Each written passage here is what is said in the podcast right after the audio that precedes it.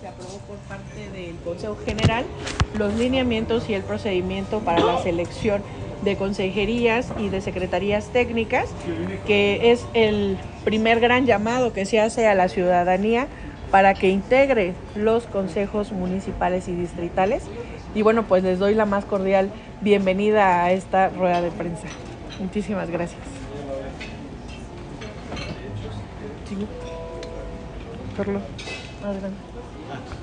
Adelante, sí, consejera. Bueno, muy buenos días a todos ustedes. Les agradezco su atención y el tiempo que nos brindan el día de hoy. A mí me gustaría hablarles acerca de la convocatoria de consejerías electorales. Como ustedes saben, nosotros integramos 27 consejos distritales y municipales durante el proceso electoral, 15 distritales, 12 municipales. Y para ello requerimos del apoyo de la ciudadanía.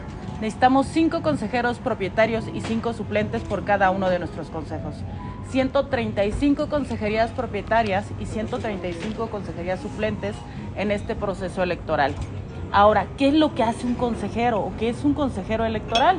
Pues un consejero electoral es el encargado de supervisar, vigilar el desarrollo de cada una de las etapas del proceso electoral en su distrito o municipio.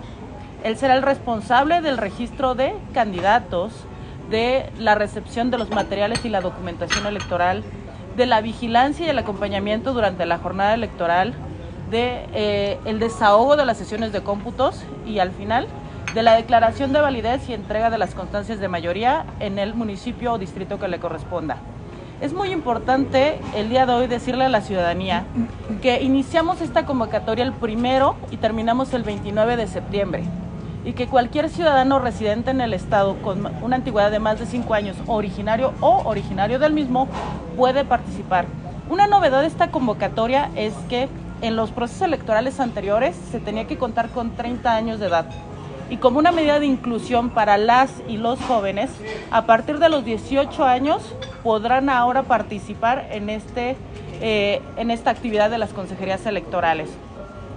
Es muy importante que entren a la página empleate.ieeq.mx o bien a la página del Instituto Electoral ieeq.mx.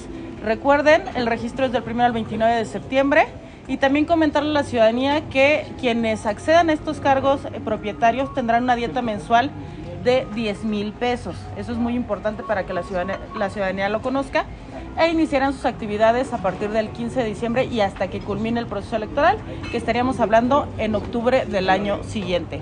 Ya nada más por último quisiera cerrar con un aspecto bien importante, que tiene que ver con la inclusión de todas y todos los ciudadanos.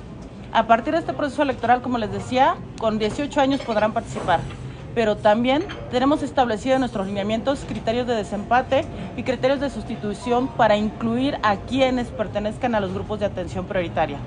En este sentido también durante la convocatoria y el registro habrá ajustes razonables. ¿Qué quiere decir esta parte?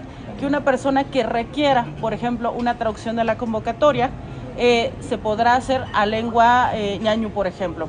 Y que a los consejos distritales de Ezequiel Montes, Tolimán y Cadereyta tendremos, eh, se procurará la integración de personas indígenas en nuestros consejos distritales